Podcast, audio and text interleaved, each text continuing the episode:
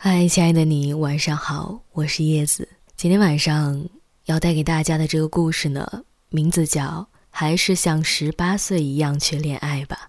不知道现在正在电波的另一端收听节目的你是多大的年纪呢？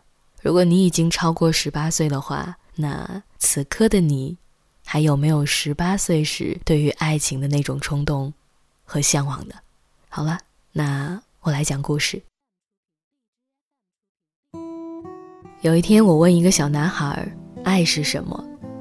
小男孩想了一下，说：“爱就是狗狗舔你的手。”我听完笑了笑，果然只是小孩子，然后我就走了。背后的小男孩接着说：“即使你已经不要他了。”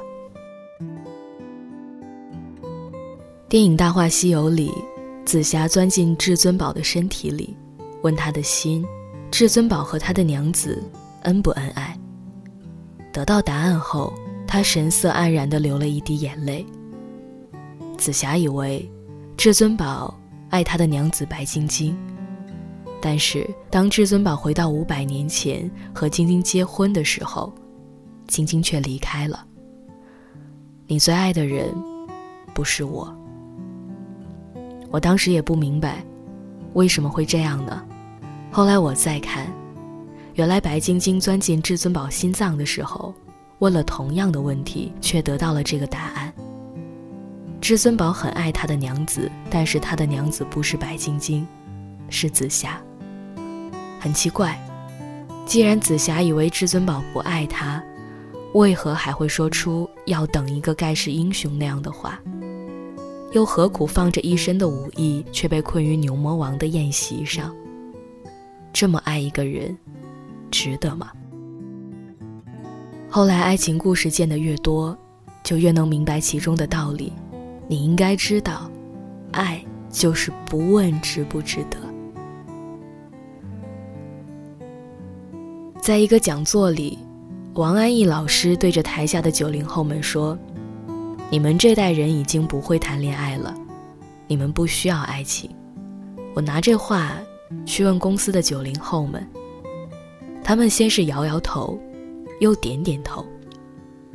有人说不想谈恋爱了，只想一夜暴富；有人说年龄大了经不起撩拨，一撩就动心；有人说一动心就不敢说了，没有见好就收这一说。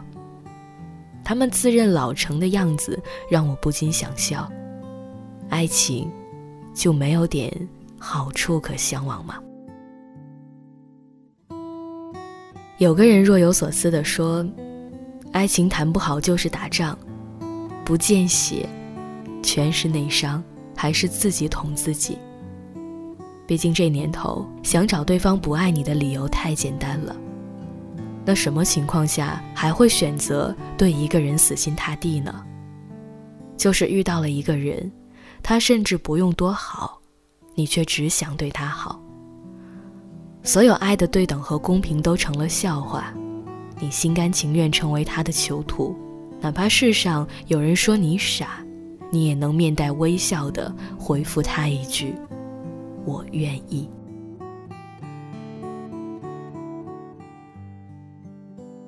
有个读者跟我说，他被分手了。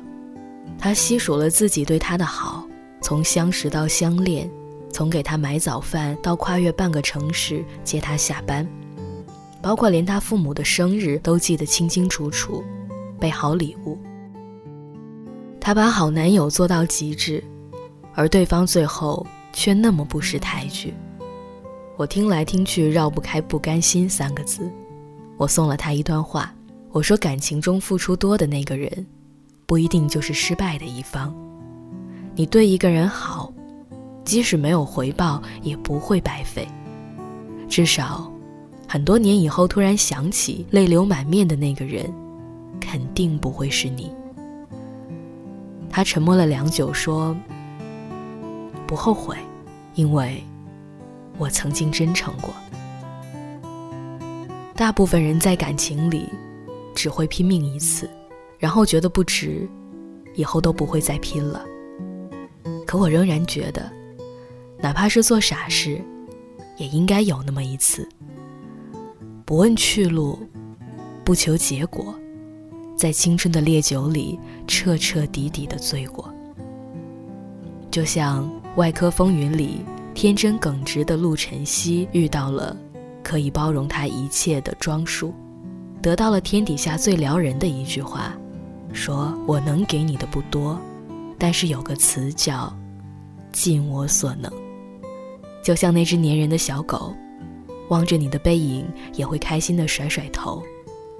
每个人来到你的生命中都带着不同的使命，有些适合铭记于心，有些只能相忘于江湖。而默默对你好的，才是你最应该珍惜的那一个。他或许给不了你太多的感动，但是。真的会陪你走八千里路，那么久。好了，各位，那今天的这个故事啊，来自作者莫那大叔，还是像十八岁一样去恋爱吧。好了，那今晚的节目就是这样了，祝你晚安，我们明天见。